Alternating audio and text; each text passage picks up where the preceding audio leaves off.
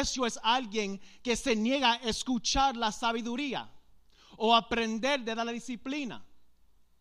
El no temer y obedecer a Dios repiten los mismos pecados como un perro vuelve a su vómito. Qué feo está eso. En otras palabras, el necio vive a su manera. Pero ¿cómo es el sabio? Los sabios tienen la capacidad de vivir la palabra revelada de Dios. Cada vez que ustedes y yo venimos aquí a la casa de Dios, lo que nosotros estamos este, recibiendo es la palabra revelada de, Dios. El sabio tiene la capacidad de vivir esa palabra revelada para sus vidas, la cual lo instruye cómo vivir como Dios desea. En otras palabras, el sabio vive de la manera de Dios y el necio vive de su manera. Por aquí tenemos un gran peligro para aquellos que retroceden. En una ocasión Pedro hablaba de los falsos maestros, hablaba de los falsos profetas, donde él agarra este proverbio lo usa. Dice que estos falsos maestros apelaba a la carnalidad de los hermanos, le prometía libertad, pero ellos mismos eran cautivos por sus pecados y por sus lujurias. Y él la advierte de tener cuidado de, de, esta gente, de estos maestros, como dicen los tiempos finales, que la gente se va a acumular, muchas personas que la apela a su oído, que tú puedes ser salvo por la gracia de Dios y sigue viviendo como hijo de Satanás. Y esto fue lo que dijo para que podamos comprender el peligro de regresar atrás. Dice en el segundo de Pedro 20 al 22, y cuando la gente escapa de la maldad del mundo, por medio de conocer a nuestro Señor y Salvador Jesucristo, pero luego se enredan y vuelven a quedar esclavizados por el pecado, terminan peor que antes. Dame repetir eso otra vez. Hay algunos que se escapan de la maldad del mundo. Hay mucha gente dentro de la iglesia, pero ¿por qué están adentro? Están aquí porque tienen familiares aquí, están aquí porque tienen compromiso. Hay gente que cuando la cosa le vaya mal, vienen corriendo a la iglesia para esconderse las consecuencias de sus decisiones. Pero vienen buscando una religión, no una relación. Vienen buscando aceptación y no arrepentimiento. ¿Por qué estás aquí en esta mañana? Porque su cónyuge, porque su padre esperaba que estuviera aquí, porque el líder de jóvenes quisiera, porque el pastor quisiera, o porque de verdad usted tiene una relación con el Señor Jesucristo. La palabra dice bien claro que esa persona que regresa a esa vida termina peor al final de lo que era al principio. ¿O acaso no han visto eso? ¿Acaso no han visto algún hermano o hermanita que se han ido de la iglesia y cuando vinieron al principio eran alcohólicos, pero cuando se van de la iglesia tienen cuatro o cinco vicios y son peores? Son esclavizados porque eso es lo que dice la palabra, lo que te domina te esclaviza. Entonces, ¿por qué regresar? La palabra dice, los hubiera sido mejor que nunca hubiera conocido el camino a la justicia en lugar de conocerla y luego rechazar el mandato que se les dio de vivir una vida santa. Y no se puede haber percibido eso muy rápido. Ahí está claro por qué cayeron en ese asunto. Porque negaron, rechazaron el mandato que se les dio de vivir una vida santa. Querían que se le llamara santos, pero no quieren ser santos. Cuando Él dice, sea santo como yo soy santo.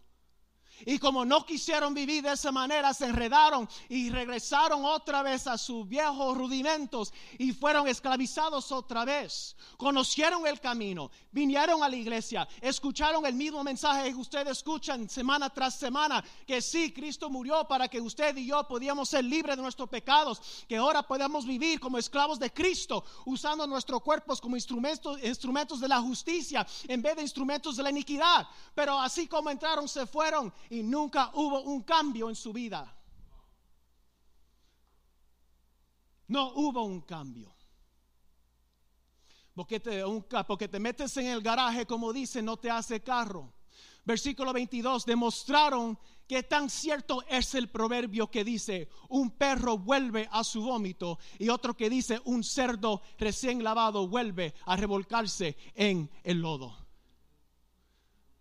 Porque hay hijos, hay hijos que se comportan como puercos. Yo era uno por la gracia y misericordia de Dios, pero siempre puede identificar a un hijo porque un hijo regresa. Pero hay puercos vestidos de hijos. Y también se puede identificar porque se van de la iglesia y nunca regresan. ¿Con quién te identificas hoy? No es solamente que, nosotros nos limpiemos. Esta gente viene a la iglesia y escuchen el Evangelio y tienen una apariencia que, son renovados. Porque hay una diferencia de una persona que es avivado, una persona que es cambiado por el poder de Cristo y otros simplemente que cambian su conducta moral. Pero no hay nada adentro. Hay muchos que saben fingir y copiar y decir amén, gloria a Dios pero no hay vida dentro de ellos. Y Jesús hablaba de eso. Jesús decía, cuando el espíritu maligno sale de una persona, va al desierto en busca de descanso, pero no la encuentra. Entonces dice, volveré a la persona de que salir. ¿Por qué ustedes creen que se le traen las cosas de la carne otra vez? ¿Por qué tú crees? Ustedes creen que la palabra dice que está firme, ten cuidado que no caiga. No, ya yo vencí eso, ya yo no puedo, ya, ya no vuelvo a ser alcohólico, ya yo no vuelvo a tocar el alcohol, pues nuestro pastor nos ha dado su testimonio, el cuidado que ha tenido con ciertas cosas. Porque esa vieja cosa viene a regresar a ver si está ocupado la casa. Y aquí está la cosa, hay muchos templos en la casa de Dios que están vacíos. Porque la palabra de Dios, el mandato de Dios es ser lleno del Espíritu Santo. ¿De qué se están llenando? ¿De qué se están llenando? Entonces nos preguntamos por qué tenemos una iglesia anémica y débil. Iglesias en plural. Porque no se están llenando. Dice, volveré. volveré a la persona que cual salí de modo que regresa y encuentra su antigua casa vacía, barrida y en orden. Entonces el espíritu busca a otros siete espíritus más malignos de que él y todos entran a la persona y ahí viven. Y entonces esa persona queda peor, que antes. Y lo hemos visto. Ahora, ¿por qué vomita un perro? Porque ese es el tema. Tenemos dos porque empiezan a culcar en la basura. Puede ser una de dos cosas. Uno es que es su cambio de dieta. Aquellos que tienen perros entienden que a veces los, estómagos de los perros son bien sensibles. Pero otro es, es porque empiezan a comer algo que le causa molestia. Empiezan a culcar en la basura, empiezan a comer cosas que no deben. Y como resultado vomitan. Porque hay algo que le está estorbando, hay algo que le está molestando y tienen que sacarlo del sistema. ¿Se recuerdan lo que Jesucristo reveló a Juan en Patmos? Dijo, yo quisiera que ustedes estuvieran frío o caliente. Y aquí está la cosa. Porque cuando tú tienes sed te conviene un vaso de agua fría. Y cuando yo quiero un café de Nescafé, de café instantánea, yo quiero agua caliente. Pero ¿de qué te vale tener agua tibio? El Señor dijo a la iglesia, la Odisea que viene representando a la iglesia en esta edad, es que ustedes son ninguno de los dos y estoy a punto de vomitarlo de mi boca, porque me hacen enfermar.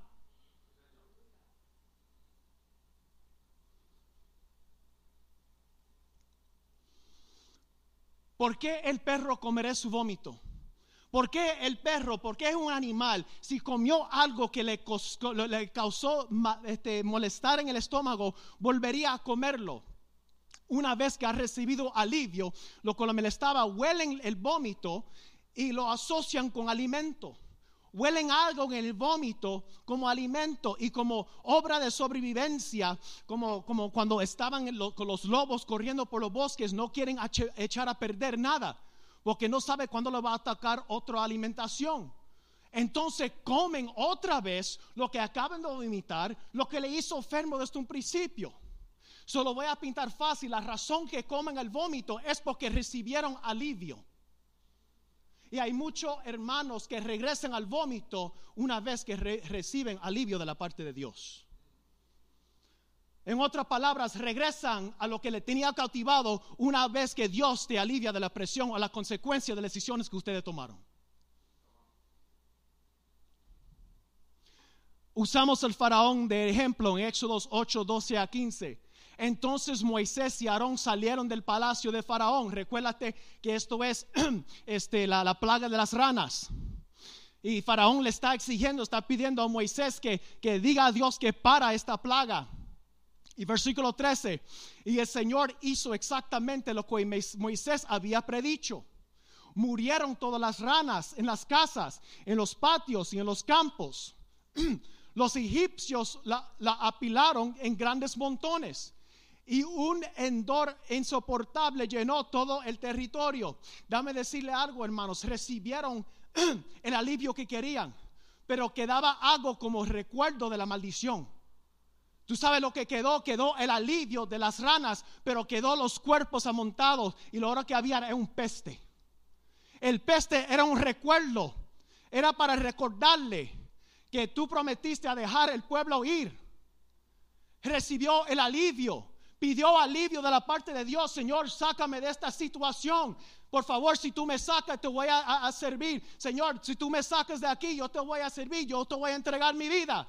Y ahí quedó los cuerpos de las ranas como un recordatorio, el peste, el peste que hubo una maldición de sus decisiones. Pero mira lo que dice la palabra de Dios. Pero cuando el faraón vio que había alivio, se puso terco y se negó a escuchar a Moisés y Aarón, tal como el Señor había dicho. En otras palabras, se volvió a endurecer su corazón hacia Dios. Se rebeló contra Dios una vez que recibió el alivio. Y así son muchos. Así son muchos. ¿Alguien ha estado en este estado? Yo soy rescatado, hermanos. Yo soy rescatado por, rescatado por la sangre de Cristo del, alcoholismo y de muchas cosas. Exhibimos este mismo comportamiento cuando le pedimos a Dios que nos ayude a salir de algo, recibimos alivio, pero luego volvemos a hacer lo mismo otra vez. Yo sé que todos ustedes son santos, yo era un alcohólico. Yo era muchas cosas, yo era un adulto, yo era un, yo era un pecador, pero hoy estoy lavado y salvo por la sangre de Cristo. Amén. Por su misericordia, por su gracia. Y la razón que le comparto esto, que si tuvo misericordia de mí, también puede tener misericordia de ti si todavía usted está viviendo en este patrón de vida. ¿Cuántas veces me encontraba en esta misma situación vomitando? Ahí agarrado del toile, un arrebato, con su mente que tu, cerebro sentía que iba a explotar. ¿Y cuántas de ustedes dijeron en aquellos entonces, Señor, si me saca de esto? Ay, Señor, si me alivia este dolor. Uh, uh, señor, por favor, ayúdame. Y la semana que viene están haciendo la misma cosa otra vez. Causa gracia, pero ¿sabe qué se llama eso? Necedad. ¿Por qué vas a volver a hacer algo que te enfermó? Vamos a ponerlo de otra manera. Estás en una relación que no debe, estás cometiendo adulterio con su cónyuge.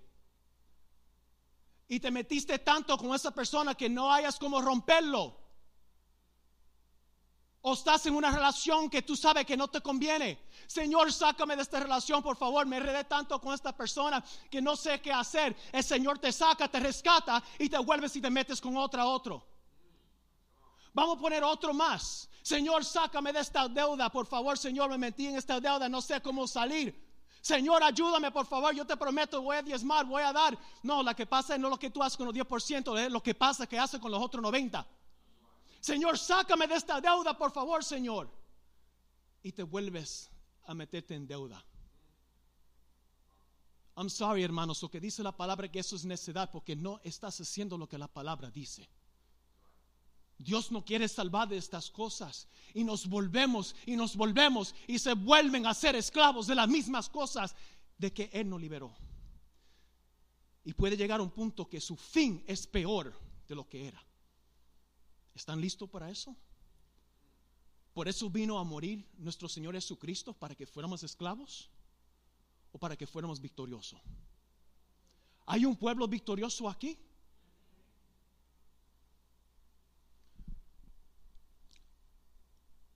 Eso es lo que le dice, lo que acabo de escribir, locura es necedad extrema o irracional. Porque lo que le acabo de escribir a ustedes, de escribir, es irracional.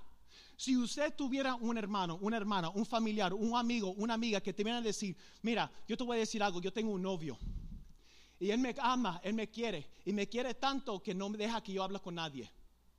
Me ama y me quiere tanto que siempre está chequeando donde estoy. Me ama y me quiere tanto que ya yo no puedo hablar con otros muchachos. Dame decirte algo, señorita, tú tienes una relación tóxica. Me pegó porque me ama. Es que yo le hice enojar. Es que yo tengo que entender que su mamá lo abandonó y él tiene miedo que yo lo vaya a dejar también. Y tú le hablas a ese joven y sale de esa relación. Y vienen aquí a push un mes después. Necesito que me ayuden a orar porque mi amiga se volvió a meter con ese muchacho. Se llama necedad. ¿Por qué un perro come lo que le enfermó en el primer lugar? Muy fácil. Muy fácil. ¿Por qué el perro va a volver a meter el, hocico en el zafacón? Porque ya ha desarrollado un apetito por basura. Y hay muchos que no tienen apetito por la palabra de Dios. Lo que tienen apetito es para basura. Algo que no alimenta. Mira lo que pasó en números 11 entonces la gentuza extranjera que viajaba con los israelitas comenzaron a tener fuertes antojos de lo que las cosas buenas de Egipto. ¿Cuántas veces nuestro pastor ha hablado de esto? Era la gente que salían de ahí de Egipto. Permiso. Que empezaron a tener antojos por las cosas que dejaron atrás. Y esto afectó a los israelitas. Mira lo que dice. La gentuza extranjera que viajaba con los israelitas comenzaron a tener fuertes antojos de las cosas buenas de Egipto. Y el pueblo de Israel también comenzó a quejarse. ¿Con quién te está juntando? ¿Con quién te está juntando? Las muchachas vinieron aquí, acaban de ser glow. Hicieron la danza. ¿Cuántos no trajeron sus niños aquí? Pero te juntas con otras personas del mundo, oh, eso está anticuado, eso no importa si lleva a tu niño o a tu niña a celebrar Halloween. Entonces, cuando está llenando la mente de tus hijos, de tus nietos, de sus bisnietos, de cosas de demonio, no está preguntando cómo actúan tal. No pregunten cuando actúan, cuando quieren puñalar a otro niño en el salón con un lápiz o con un cuchillo, porque se están llenando la mente de basura, cuando hay una alternativa. Te juntas con esa persona de la vieja guardia, de los viejos amistades. Oh, man, yo me recuerdo como tú eras Maldonado. Oh, man, tú eres así y tú eres asado. ¿Sabes lo que pasa cuando empiezas a juntar con esa persona? Empiezas a recordar la vieja naturaleza. La palabra de Dios dice que ahora nos avergonzamos de las cosas que hacíamos entonces. ¿Por qué vas a gloriar en algo? Antes tú y yo éramos esclavos del pecado. No hay nada de mi, de mi pasado que a mí me agrada. Lo que a mí me agrada es el día que el Señor Jesucristo tuvo misericordia de mí y que yo entré por aquí y me aceptó como hijo otra vez. Eso sí me agrada. Que nuestro pastor y nuestro copastor me dieron la oportunidad aquí hasta compartir la palabra con ustedes. Porque tuvo misericordia de mí. Y también la tendré con ustedes. Pero hay ciertas amistades que tienes que cortar. Dice el antojo de ellos. Ellos empezaron a antojar las cosas de Egipto. Y como andaban con los israelitas, también le pegó la sinvergüenzura. Y se olvidaron que en Egipto tal vez estas personas eran libres, pero ellas eran esclavos. Oh, si tuviéramos un poco de carne, exclamaban. ¿Cómo nos recordábamos del pescado que comíamos gratis en Egipto? No era gratis, eran esclavos. ¿Cómo nos recordamos del pescado que comíamos gratis en Egipto? Teníamos todo, pepinos, melones, este, ah, puerros, las cebollas, los ajos que queríamos, pero ahora la única que vemos es este maná. Hasta hemos perdido el apetito. Y dame decirte, hermanos, dame decirte, cuando usted va al médico, ¿qué es la primera cosa que preguntan? ¿Cómo está tu apetito? ¿Estás comiendo? Algunos, por lo que veo aquí, son bien saludables. Preguntan, ¿cómo está tu apetito? ¿Has perdido el apetito por la palabra de Dios? Si lo has perdido, es una señal que espiritualmente está en peligro. Si usted ha perdido el apetito por la palabra de Dios, es un señal que estás enfermo espiritualmente. ¿Qué estás haciendo acaso? Nos metemos rápido a CVS a Rite para que nos meten vacuna. Ni siquiera nos enfermamos, ni siquiera estamos enfermos, queremos tomar pastilla. ¿Y qué hacemos en cuanto a nuestra vida espiritual? Dice esta palabra, esta maná ya nos cansa. Pero el Señor dice, prueba y vea que el Señor es bueno. Hay que desarrollar un apetito por la palabra de Dios. Él dice, ven y prueba. Yo me recuerdo cuando llegué aquí a California y no sabía lo que era un tamal. Decía, lo que nosotros conocemos son los pasteles, ya ustedes saben por el pastor, yo tamal, ¿qué es eso de tamal? Y dijeron, pruébalo. Y me gustó. Me gustó en salsa verde con pollo si lo van a hacer. ¿Ok? Para Navidad. ¿Ok? Anthony hizo unos tamales que quedaron riquísimos ayer. Aquí, ayer, nos dimos una altera. Pero ¿cómo vas a...? El Señor te dice, ven y prueba. El Señor te reta. El Señor te dice, no solamente venga aquí, en tu casa hable tus Biblias y pruébame. Prueba mi palabra. Y dice, prueba y vean que el Señor es bueno. Qué alegría para que los se refugian en Él.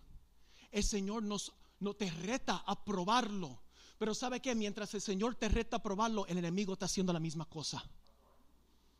Tómate este poco de marihuana. Tómate ese, este poco de bebida. Ve esta pornografía. Y dame decirte algo. Yo, mi padre, y pastor se lo ha dicho, y nosotros lo decimos con respeto, y yo sé que pastor se lo dice de su trayectoria y de su familia lo mismo. Mi padre era adicto a heroína. Mi padre cuando se operaba quedaba arrebatado por la morfina que le daban y nos, reíamos para entonces porque éramos ignorantes, pero siempre estaba continuamente arrebatado. Era esclavizado. Y dicen que una de las drogas más fuertes que la pruebas una vez y te queda agarrado adicto es la heroína. Pero ¿qué te hace a ti pensar si a probar ese alcohol tú no te quedas adicta? ¿Qué te hace pensar cuántas veces nosotros hemos escuchado testimonios de personas que son adictos a la pornografía? Fue porque cuando eran chiquitos vieron unas imágenes y se le quedó grabado y ahora están enfermos sexuales. ¿Qué límites le pone a tus hijos? ¿Le están cuidando?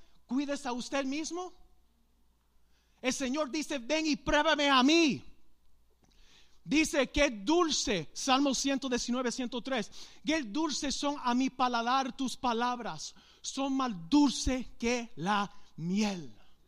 La hermana Mayra hablaba de esto ayer, la pedimos y gloria a Dios, damos gracias que ella está aquí, está enfermita, este, nos ayudó ayer este, con los jóvenes y, hablaba de la miel de la roca y hablaba de las propiedades de la miel. ¿Sabe que la palabra dice miel por una razón? Dice, según la literatura científica moderna, la miel puede ser útil y tiene efectos protectores para tratamientos de diversas enfermedades como el diabetes, el sistema respiratorio, gastrointestinal, cardiovascular, este, los nerviosos, incluso es útil en tratamiento de cáncer porque contiene muchos tipos de eh, antioxidantes. Ahora, ¿usted cree que simplemente en coincidencia que la palabra compara la palabra de Dios con miel? No, porque no solamente sabe bueno, te limpia y te ayuda. Cuando tú pruebas la palabra de Dios, sacia tu alma y trae sanidad a tu mente, trae sanidad a tu alma y te alimenta. Por eso el Señor te dice, ¿alguien tiene sed?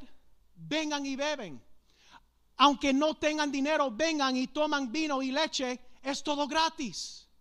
¿Por qué gastar su dinero en alimentos que no le dan fuerza? Aquí vamos a tener aniversario, gloria a Dios, 34 años, celebrando victoria. La comida es gratis, hermanos. No, no es gratis. Porque todos aquellos que van a traer comida van a pagar de su bolsillo para traer esa comida. Para ustedes es gratis, pero le costó a alguien. Lo que el Señor está ofreciendo es ven a donde mí. Y sabe que nos costó algo, es gratis. Nosotros podemos venir a, a, donde el Padre, pero costó a nuestro Señor Jesucristo su vida en la cruz del Calvario. No hay nada en la vida gratis. Alguien tuvo que pagar para que para usted y para yo fuera gratis. Él pagó el precio para que usted y yo podíamos tener acceso a su bendita palabra que no fortalezca. Dice, ¿por qué gastas dinero en lo que no alimenta?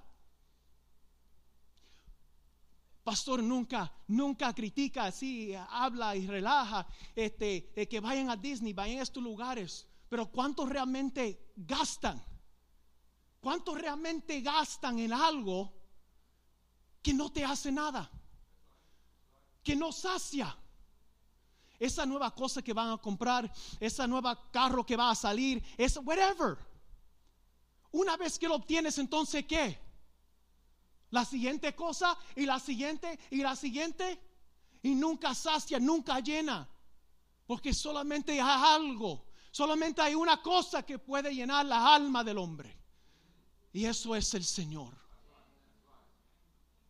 ¿Por qué pagar por comida que no le haga ningún bien, no le fortalezca su alma?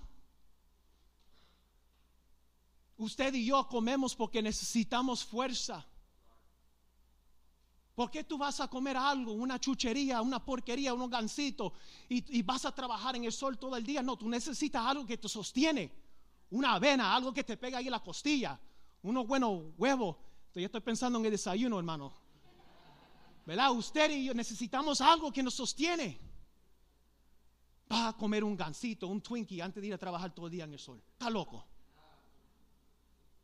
Entonces, ¿por qué hacemos lo mismo en nuestra vida espiritual? Hay que seguir, hermanos. Ok, vengan a mí los que eh, eh, vengan a mí con oídos abiertos, escuchan y encontrarán vida. ¿Escucharon esa parte? Cuando usted y yo venimos a la casa de Dios, tenemos que venir con el oído abierto. No solamente para oír, para escuchar. Haré un pacto eterno con ustedes y daré amor inagotable que le prometí a David.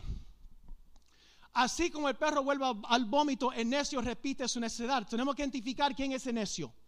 ¿Quién es el necio? Proverbios 15:5. Solo el necio deprecia la disciplina de sus padres. El que aprenda de la corrección es sabio. ¿Cómo se identificar un necio? Desprecia la disciplina de sus padres. No creo que tú debes ir ahí, no creo que te debes juntar con esa persona y le entra por aquí y le sale por el otro. Los necios creen que su propio camino es el correcto, pero los sabios prestan atención a otros. Los que confían en su propia inteligencia son necios, pero el que camina con sabiduría está salvo. Camina con los sabios y te harás sabio. Júntate con necios y te, y, te meterás en dificultades. Como es el dicho, dime con, con, con quién andas y de idea quién, quién eres. ¿Cómo se debe identificar un necio? Mira con las personas que está juntando. Dice, el sabio tiene hambre. Esta, esta es lo más importante. Proverbios 15, 14. Proverbios 15, 14. Proverbios 15, 14. El sabio tiene hambre de conocimiento mientras el necio se alimenta de basura. El sabio tiene hambre. El sabio viene a la clase de teología. El sabio viene a oración. El sabio viene al culto. El sabio abre su Biblia. El sabio estudia la palabra de Dios. El sabio tiene hambre de la verdad de la palabra de Dios. Mientras el necio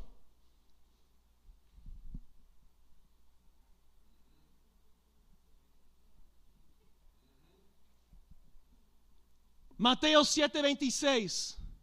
Sin embargo, el que oye mis enseñanzas y lo obedece y no lo obedece es un necio, como la persona que construye una casa sobre la arena. El sabio es que viene a la casa de Dios, escucha la palabra, sale y lo aplica a su vida. Y Dios quiere victoria para su pueblo. Por eso estamos compartiendo esta palabra. En otro tiempo, usted y yo éramos necios, hermanos. Amén. Éramos necios, desobedientes. Estamos en Titos 3, 3 a 8.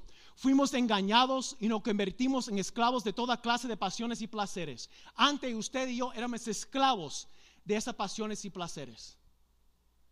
Nuestra vida estaba llena de maldad, envidia, nos odiábamos unos al otro. Sin embargo, cuando nuestro Salvador dio a conocer su bondad y amor, Él nos salvó no por acciones justas que nosotros habíamos hecho, sino por su misericordia nos lavó quitando nuestros pecados y nos dio un nuevo nacimiento y vida nueva por medio de su Espíritu Santo. Él nos dio una nueva vida. Él nos llenó de poder. Él nos dio no solamente el deseo, el poder y el deseo para poder obedecerlo a través de su Espíritu Santo. Y no fue porque nada lo que nosotros hicimos. Tú y yo no hicimos nada para merecerlo, porque a Él le dio la, la, la misericordia y la gracia por hacerlo, porque Él nos ama. Antes éramos esclavos, pero ahora no. Ahora somos hijos de Dios. Él derramó su espíritu sobre nosotros en abundancia por medio de Jesucristo nuestro Salvador. Por su gracia, Él nos hizo justo a sus ojos y nos dio la seguridad que vamos a heredar la vida eterna. Esta declaración es digna de confianza y quiero que insista en estas enseñanzas para que todos los que confían en Dios se dedican a hacer el bien. Estas enseñanzas son buenas y beneficios para todos. Él nos llenó de su Espíritu Santo. So aquí tenemos que ir terminando. ¿Cómo podemos, cómo podemos entonces dedicarnos a hacer el bien? ¿Cómo podemos vivir victoriosos sin regresar al vómito? Muy fácil. Hay que desarrollar un apetito para las cosas de Dios. La gente quiere rebajar. Déjame hacerle una pregunta aquí. Cuando usted se le vacía la cuenta durante el clima, ¿por qué se le vacía la cuenta? Porque gasta más dinero de lo que tiene en la cuenta. Rebajar la misma cosa tú ejerces más energía de lo que tú estás metiendo en el cuerpo. Esto no es una ciencia, no está complicado. La palabra de Dios dice que nosotros tenemos que sacar cosas de nuestra vida que no nos conviene y meter nuestras cosas en la vida que nos conviene. Tenemos que desarrollar un apetito por la palabra de Dios. Primero de Pedro 2, 1 al 3. Por lo tanto, desháganse de toda mala conducta acaben con todo engaño, hipocresía, celos y toda clase de comentarios hirientes. Tiene que deshacer de esa vieja criatura. Y dice, como bebés recién nacidos, desean con ganas la leche espiritual pura para que crezcan en una experiencia plena de la salvación. Hay que crecer en nuestra salvación. La palabra de Dios dice que delante de los ojos de, de, Dios nosotros somos santos, nosotros somos salvos, pero mientras nosotros caminamos con el Señor, nosotros crecemos en esa salvación.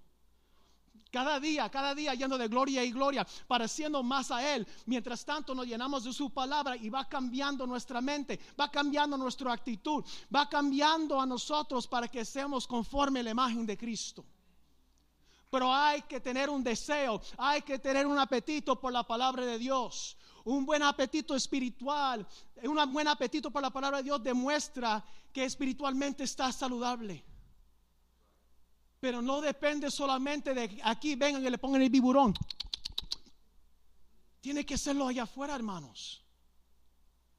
Tienen que hacerlo allá afuera. Ya no pueden venir aquí solamente y, me voy a sostener con lo que me dan. Usted no come una vez a la semana, entonces ¿por qué lo hacen espiritualmente? Pidan a gritos ese alimento nutritivo. Ahora que han aprobado la bondad del Señor.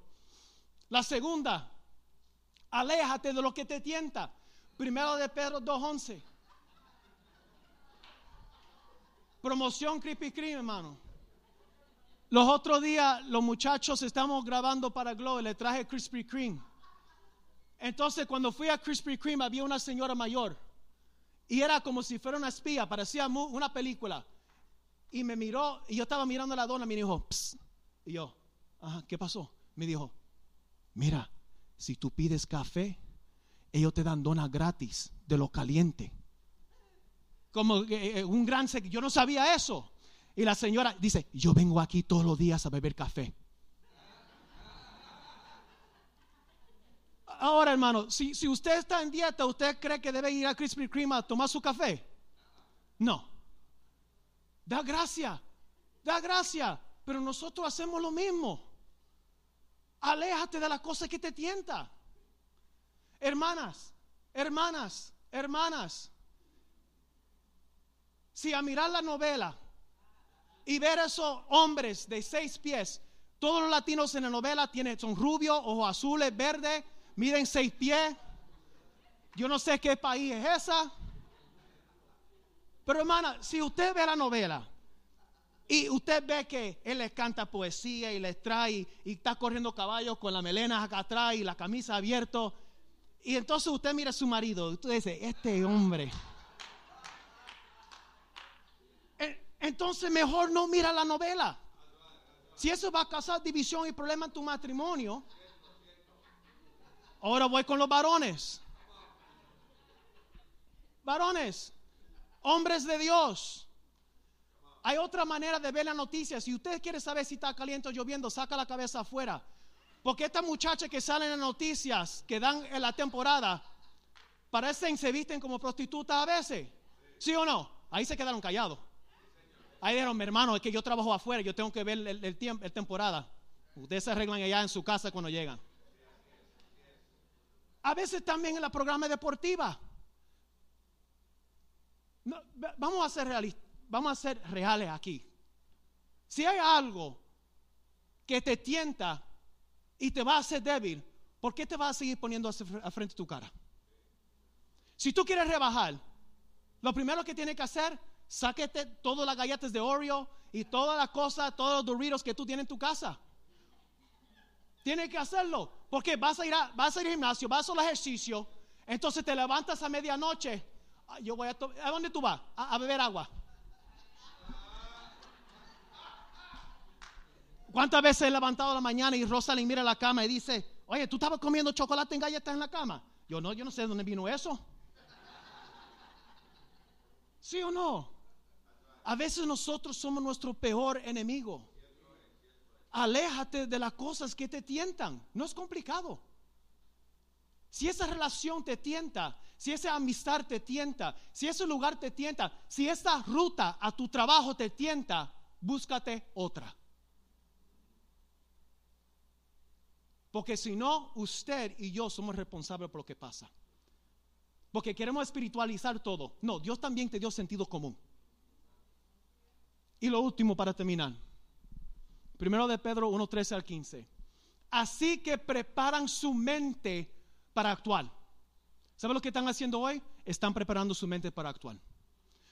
En mi trabajo, cuando nosotros vamos en camino a llamada, eh, tenemos una violencia doméstica. Este, el hombre está, mide seis pies, ah, tiene arma, tiene cuchillo, este, tiene un hermano en la casa, tiene arma, tiene pistola.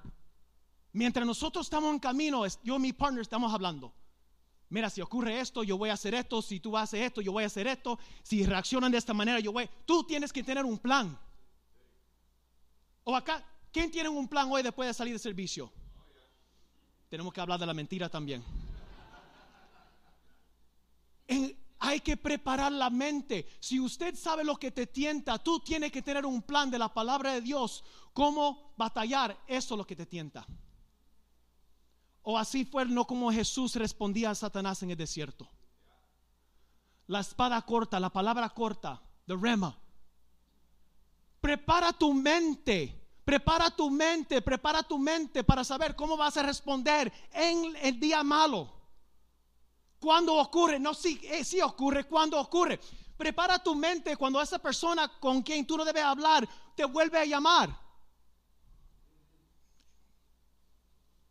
Y dice, y ejercitan el control propio. Eso es usted y yo trabajando junto con el Espíritu Santo. No es que todo el Espíritu Santo, el Espíritu Santo te da el deseo y el querer para obedecerlo, pero tú tienes que trabajar junto con el Espíritu Santo. Tengo que terminar. Ponga toda esperanza en la salvación inmerecida que recibirá cuando Jesucristo sea revelado. Por lo tanto, viven como hijos de Dios obedientes. No vuelven atrás. No vuelven atrás no vuelven atrás a su vieja manera de vivir con el fin de satisfacer sus propios deseos. No vuelven atrás. Si hay alguna persona aquí que ha tenido cáncer, no estoy pidiendo que, que, sume la mano. Si usted ha tenido cáncer, usted va al médico, usted le diga al médico, ¿sabe qué? Yo quiero que tú me dejes un pedacito del cáncer como recuerdo. No. Usted, yo quiero que tú sacas todo de ahí. Entonces hacemos lo mismo con el pecado. Señor, dame un corazón nuevo. Señor, sácame todo eso lo que quedó. Yo no quiero nada, yo no quiero regresar atrás. Porque antes yo era esclavo, pero ahora yo soy hijo. Ahora yo soy libre y yo quiero mantenerme libre.